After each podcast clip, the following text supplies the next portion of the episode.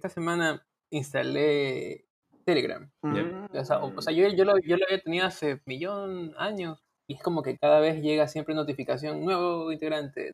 Porque Telegram te notifica cada vez que uno de tus contactos se agrega a Telegram. Ujú. Ajá, entonces eh, a cada rato me estaban llegando. Es como que la gente en serio se ha migrado. No, no sé si en totalidad, porque yo creo que aún sigo usando WhatsApp, pero por ejemplo, un grupo con el que estaba en WhatsApp ya se lo migramos a Telegram. Ya no, ya no lo usamos en WhatsApp.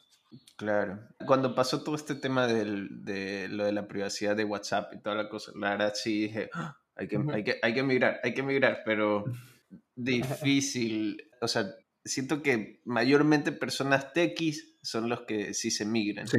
Ajá. Pero el resto no, digamos mi familia, muy difícil que se puedan migrar. Ya es difícil. Ajá, entonces, Ya está, ya está bien, bien enraizado el sí. eh, WhatsApp. O sea, chatear WhatsApp es casi que igual a... Sí, sí. Entonces, para mí, tener dos, dos aplicaciones que revisar cuando hay chats, ah, me da pereza, la verdad. Sí. O sea, a mí quizás me gustaría... eh, eh, bueno, cuando WhatsApp salió no era nada cifrado. Era, Ajá. guardaban ellos en, en, en SQLite, me acuerdo, eh, en plain text, todo lo que tú escribías. Correcto, correcto. Ajá, entonces ellos no, no hacían nada. Inclusive por eso es que la gente en ese entonces de BlackBerry, con el BlackBerry Messenger, en cambio sí era súper seguro. Entonces la gente dice, no, que a nivel corporativo usas BlackBerry por el tema de la seguridad. Entonces WhatsApp es abierto, eh, entonces no lo usaban. Después de, de un tiempo, creo que después de un año, WhatsApp comenzaron a hacer temas de cifrado y temas de real de seguridad, mientras la gente se iba cambiando. Y aparte que BlackBerry iba muriendo por la misma razón. Y a lo que iba, o sea, el tema de la privacidad, a mí no es que me afecte, diga, ay, no, no quiero que, que, que Mark Zuckerberg sepa que, que, que quiero saber o comprarme unos zapatos. No, no, no, no es que me importe, pero yo voy más al hecho de que WhatsApp antes era una plataforma donde tú, tú solo chateabas con amigos, con conocidos o familiares. Ujú. Era como entretenimiento o comunicación. Hoy en día se ha convertido en una herramienta también de trabajo. Sí, tienes razón. Entonces, laboralmente también todo el mundo escribe por ahí.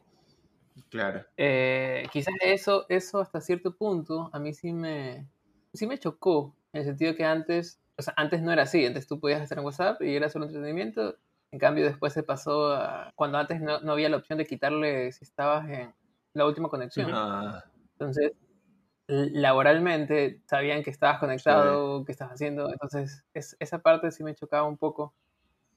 Eh, no sé hasta qué punto sería bueno, es como tener, ah, mira, uso Telegram para familia o conocidos o cualquier cosa y WhatsApp lo dejo pa- a nivel laboral. sí, yo creo que eh, al menos en todos los trabajos que he estado, todos siempre empiezan con algún grupo de WhatsApp, ya sea lo que sea que después se migren a, a Slack o cualquier otro, otra herramienta, hasta Discord he usado para temas de trabajo, pero sí, siempre hay un grupo de WhatsApp de trabajo. Yo me pongo los zapatos de, de las personas un poco más mayores, como mis padres, que les tomó al menos un par de meses conocer WhatsApp y saber cómo funcionaba, siempre me preguntaban. Entonces, este tipo de personas que ya, ya están metidas en WhatsApp y no quieren aprender otras tecnologías, van a decirte, yo no me cambiaría porque una, nueva- una aplicación sería difícil para mí aprender, saber dónde están los contactos y andar cambiando a cada rato. ¿Verdad? Mi, mi mamá, por ejemplo, no creo que... Exacto. O sea, a ella se le, se le hace difícil aprender a usar una nueva aplicación. Sí, no, padres tampoco. Mm, ¿Sabes qué? Inclusive algo que me fijé el otro día en Telegram es que falla, no sé si a ustedes les ha pasado, si lo usan, falla en, en iPhone, ¿En serio? falla el envío de voice note. Ah, Oh, wow. me he topado con, o sea, pensé que era algo de una vez y dije, "Mm, qué raro. Eh, y no, o sea, mandaba un voice note y fallaba, a veces se descarga, a veces no se descarga. Y una vez tuve que apagar la aplicación, o sea, cerrar la aplicación completamente y volverla a abrir para que se, se descargue una, un voice note. O sea, estuvo, estuvo extraño. qué raro. Oye, la, la otra vez estaba leyendo que hay un eh, que se llama Beeper, se los mandé ahora por el chat. Eh, Ujú. Y prácticamente Ajá, te, te unifica el chat de, de millón de aplicaciones, de como tres aplicaciones creo, en una sola. Estaba leyendo que supuestamente iMessage también está entre la, una de las aplicaciones que te los pueden unificar. Aparte de WhatsApp, aparte de Telegram, aparte de Facebook. O sea, los manes prácticamente te dicen, nosotros somos lo único que necesitas. Ya, el, el, problema de lo de iMessage, porque dije, qué raro, porque se supone que Apple también es súper seguro y toda la vaina. ¿no? ¿Cómo, ¿Cómo, se conectan a tu iCloud para hacer forward de la vaina? Eh, y resulta que es que tienes que tener una cuenta o un dispositivo Mac con esa cuenta de, de, de iCloud siempre conectado para que funcione. Y los manes tienen un... O sea, estaba pensando cómo lo hacen. O sea, significa que, significaría que lo que hacen es como que scrapean la data. De, ajá, ajá, sí. Y los manes también te dan, de lo que leí, si tú no quieres tener un dispositivo Mac o iPhone abierto completamente, o sea, de los tuyos personales, los manes por un precio adicional a la suscripción te mandan un, un iPhone ya como que preparado para... ¿En serio? para que ese de ahí lo tengas siempre prendido, para que te funcione tu cosa. Qué raro. O, sea, yo estoy, viendo ahorita el link que enviaste y ahí todo. Instagram, iMessage, Twitter, Slack, Telegram, Messenger de Facebook. Ajá, está hasta la... IRC, sí, exacto, está hasta IRC. Wow. es claro, nunca había escuchado que, por ejemplo, que iMessage tenga alguna API, alguna eh, forma. Entonces, sí, no, no, Ajá. de ley debe ser scrapeado algo. Igual con el tema de, de, de, Signal, porque se supone, o sea, aquí veo el icono de Signal y se supone que esos de ahí no, no son como WhatsApp o no tienen un overlord que les diga, oye, tienes que mandarme la información. Claro. Hablando de ese tema de WhatsApp, es, ese es algo que no me gusta de WhatsApp, que el API de ellos, porque te acuerdas que sí tienen hoy en día un API, que le, el Business API de WhatsApp, realmente es, no es público. Eso, eso no, me, no me cuadra. Es privado, o sea, realmente dicen, no, que puedes solicitar o hacer una solicitud, pero nunca, te, nunca te van a aceptar porque solo aceptan empresas muy grandes para que se puedan conectar directo. Y estas empresas grandes lo que hacen es crear aplicaciones o servicios para WhatsApp y te cobran. Y el precio es bien alto. Lo único que he encontrado como que uno pudiera interactuar y hacer pruebas es Twilio. Mm. Ajá, que el mensaje te cuesta 0.005 centavos, es decir, medio centavo por mensaje. La verdad es que el lápiz es súper sencillo, bueno, me parece excelente, eh, es súper rápido. El costo del mensaje es el que me preocupa. Mm. O sea, es el, como que el alto. Mm, Oye, si movemos nuestro grupo a Telegram. De One.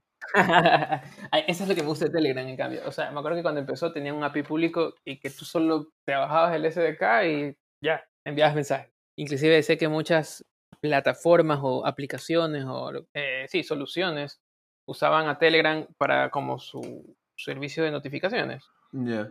Entonces, porque como hacer API público, te puedes conectar y enviar a grupos. Entonces, en, cosa que en WhatsApp creo que no puedes hacerlo. O sea, creas un grupo en Telegram y un ejemplo, esas notificaciones, por ejemplo, que mandan hoy en día el Slack, como que, ah, tal evento pasó o si se, si se levantó el servidor o temas así, pueden llegar, ir a, Telegram directamente. Ese tipo de cosas he visto soluciones que la han usado. Y eso es chévere. O sea, WhatsApp no puedes hacer eso. O sea, lo puedes hacer, pero cuesta. Em, estos manes de Telegram, creo que tenían una API para, para que tú mismo cargues tus stickers, ¿verdad? Ay, sí, no sé. Yo creo que sí. Me acuerdo que eh, el tema de stickers, no sé si venía más del lado de Line. La aplicación online, eso que la asiática. Dios mío, en algún momento creo que sí me lo descargué. Sí, yo también.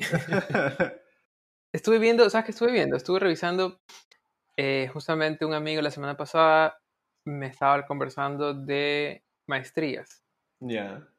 Ajá, y yo siempre quería hacer una maestría en inteligencia artificial, o sea, desde hace años. El tema es que, obviamente hoy en día una maestría sería en línea. hay, hay algunas interesantes. Pero no estoy tan seguro, por ejemplo, me apareció la otra vez una de un, no es una maestría, pero es un curso de Emeritus, eh, que se había, como que era Machine Learning, pero aplicado. O sea, no era como toda, sino más bien iban directo a teoría práctica. Estaba bien, pero era solo un curso, no era una maestría como tal. Y hay maestrías por otro lado, por ejemplo, de, de la UNIR. Tengo buenas referencias, la verdad, de la maestría de, ellos. Pero, digamos, bueno, es un año, cuesta, y no estoy haciendo publicidad. sigue nuestro link de referidos y llévate el 5% de descuento. con Yamil, arroba. No, entonces, pero bueno, cuesta como aproximadamente 7000 y el curso cuesta 2000. Pero el curso me gusta en cuanto al syllabus. La teoría es directo y es chévere, pero al final no sé tan, o sea, cuál suma más a la larga. ¿Sabes qué? Yo la verdad, hace, ¿qué será? Cuatro años, yo sí considera, consideraba seriamente hacer temas de maestrías, pero no sé, siento que han pasado los años y cada vez lo veo menos necesario, porque por lo general, si estás buscando trabajo en X cosa, necesitas primero como que decir, esta es mi experiencia, he hecho X cosas, ¿verdad? Entonces, al final del día, siento yo que pesa más haber dicho como que, ok, sí, temas de inteligencia artificial, yo he hecho todas estas cosas versus, sí, temas de inteligencia artificial, tengo una maestría en eso. Entonces, no sé. Mi último intento fue el tema de, no sé si han escuchado Udacity. Claro. Que tienen las nano, nano, degrees, creo que le llaman. Entonces había un nano degree de DevOps. No recuerdo el nombre, pero era DevOps Oriented. ya Y dije, bacán, voy a pagar un mes. O sea, mi, mi idea era pagarlo y completarlo. Pero literal pagué y comencé a hacerlo y me llevé una decepción muy grande con ese tema de, de Udacity, porque tú tenías que hacer un proyecto de, de uno de los cursos y recuerdo que este e, era un proyecto súper sencillo, la verdad. Era simplemente hostear tu website usando Amazon, los buckets de Amazon y CloudFront. Mm, Entonces, los manes te dan primero la, la, típica, la teoría y toda la cosa, y ya en el momento de hacer el proyecto, yo esperaba que los manes como que te, o sea, te digan, ya, ok, ahora hazlo tú y danos el link de referencia a tu website para después nosotros poder revisar. Chequear. Pero me llevé una decepción porque en el task del proyecto prácticamente te, te llevaban de la mano. O sea, es como que ya, ok, ahora haz login a, Amazon, ándate a S3. Eh, siguiente paso, pon los permisos del bucket. O sea, crea el bucket, pon los permisos del bucket. Eh, y sube los archivos. Siguiente paso, anda cloud. O sea, es como que te, te daban todo masticado. Entonces le escribí. Pero una pregunta. Ajá. O sea, tú no sientes que eso está, o sea, en tu caso, porque tú ya lo sabías. Ajá. En caso de que tú creas que si una persona no lo sabe, ¿cómo crees que debería ser? Es que antes de, de la tarea del proyecto, se supone que ya, ya tuviste el curso de cómo se hace el tema. Entonces, ¿por qué tienen que repetírtelo en el proyecto? Entonces, eso me, me, pareció como que, ¿qué diablos estoy haciendo aquí? O sea, es como que no, me pareció una, un curso de pacotilla, por así decirlo. Ok. Ajá, entonces yo le escribí al, porque una vez que tú entras al curso, tienes como un counselor. Y yo le escribí y le dije, oye, hice esto de aquí y me di cuenta que prácticamente te dan todo masticado y como que no, no hay en realidad un reto, no hay en realidad una prueba que uno tiene que hacer. Y le digo, ¿todo el curso va a ser así? Y me dijo, sí, la verdad, por lo general los proyectos son así. Y, dije, ah, ok, gracias. Y desde ese momento se me fue todo el interés de completar un nano degree de, de Udacity. Porque no sé, siento que no hay un challenge. O sea, siento que simplemente estaré siguiendo una guía. Así como que, ah, haz clic aquí, haz clic acá.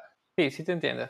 Pues, y tiene, tiene, o sea, justamente eso es como el miedo de cuando tú pagas algo, dices, ¿será que vale la pena? O, la típica, no sé si les pasa a ustedes, es que muchas veces dices, ah, mira, que hay un curso interesante, cuesta tanto, sí, pero ¿será que si yo lo googleo solito, me descargo libros, lo aprendo igual?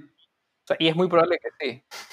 Eso de ahí es mi principal bloqueante en realidad en cuanto a temas de maestría. Es Claro, o sea, a veces, muchas veces los cursos lo que te permiten es, o sea, la idea es que el tutor, quien dé el curso, ¿verdad? Te dé o te dé un campo de visión más amplio por experiencia, eh, que a veces uno cuando investiga solo puede obviar. Mm. ese, sería el único punto a favor de decir, ah, voy a tomar un curso con, eh, con algún profesor eh, o una maestría. En teoría es para que, porque cuando tú aprendes solo, ya sea por Google o, o te descargues algo, libros, puede ser que uno obvie cosas o maneras de correctas de hacer algo. Entonces puede ser que la experiencia de alguien te da un campo de visión diferente. En teoría, ese sería como que el punto a favor. Yo también estoy como tú, o sea, estaba como tú, y por eso que hasta la fecha me he metido en una maestría. Pero me volvieron a, como que a hincar sobre eso la, la semana pasada, como que ya mí deberías meterte, ¿por qué no haces una maestría? Metámonos, un amigo. Y dije, "Mm, ¿será? y realmente aquí en Ecuador parte no solo de la maestría por como que el cartón, bueno, sí, el cartoncito, digamos, el cartoncito, es de que si en algún momento quieres dar clases aquí en, Ah. en- en Ecuador, te, te permite Bueno, hacerlo, verdad. o sea, tener el, el cartoncito. Es verdad. Creo que en universidades mínimo tienes que tener maestría, ¿verdad? Sí. Tienes que maestría mínimo. Ajá. Ujú. A ti, creo, y no te, ¿qué- ¿tú qué piensas al respecto de una maestría? ¿Sí te gusta o no te gustaría? Inicialmente me gustaba, o sea, tenía la idea de que sí, sería increíble hacer una maestría, pero posteriormente me di cuenta de que si tú quieres, no sé, conseguir tu empresa, hacer cosas por tu cuenta, mm, no es necesario. O sea, es que depende, depende de cómo quieres llegar a, a tu meta, o sea, cuál es tu meta. Si tu meta es al final tener un, una vida estable, tranquila y, y puedes ser un profesor, con tu maestría puedes trabajar en una empresa bien, bien, en un buen puesto, bien pagado y estar tranquilos por siempre, por ejemplo. Pero si tú quieres tomar tus riesgos y hacer que tu vida valga la pena al máximo, no sé, o sea, sacarte la madre ahora y después tratar de vivir de lo que has ganado, eh, con una maestría creo que vas a perder tiempo. Ese es mi punto de vista y es por eso que yo he decidido por ahora no, no pensar en una maestría, sino pensar en ideas para hacer. No sé cómo lo vean ustedes en ese, en ese aspecto, pero sí he tenido un par de conversaciones con otros amigos y sí les he dicho esto, como que para mí valdría la pena más comenzar a tirar ideas ahorita, comenzar a tirar propuestas de trabajo antes de poder continuar con algo de estudio. Y otras personas me han dicho, no, es mejor estudiar ahorita, sacarte la madre ahorita estudiando, más que trabajando, y después vas a tener propuestas bastante grandes de, de trabajo y, y estable. Entonces, depende de cómo lo quieras ver, Claro. depende de si quieres verlo arriesgado o quieres verlo seguro. Eh, dependiendo de eso, tú dirías, una maestría me, me calza mucho mejor. Igual son algunos años de estudio.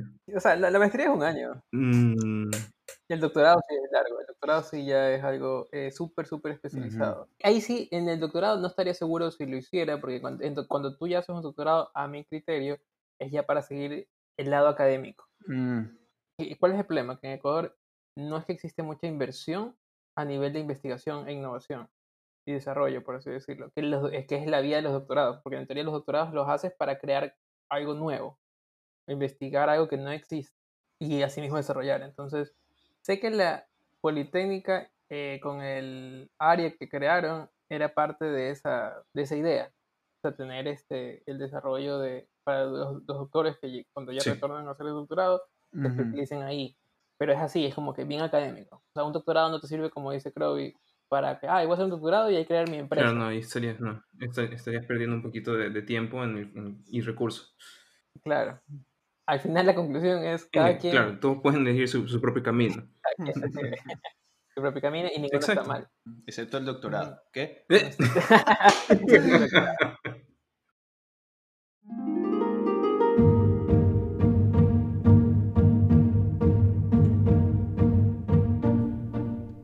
Gracias por escuchar otro episodio de Geeks Guayaquil.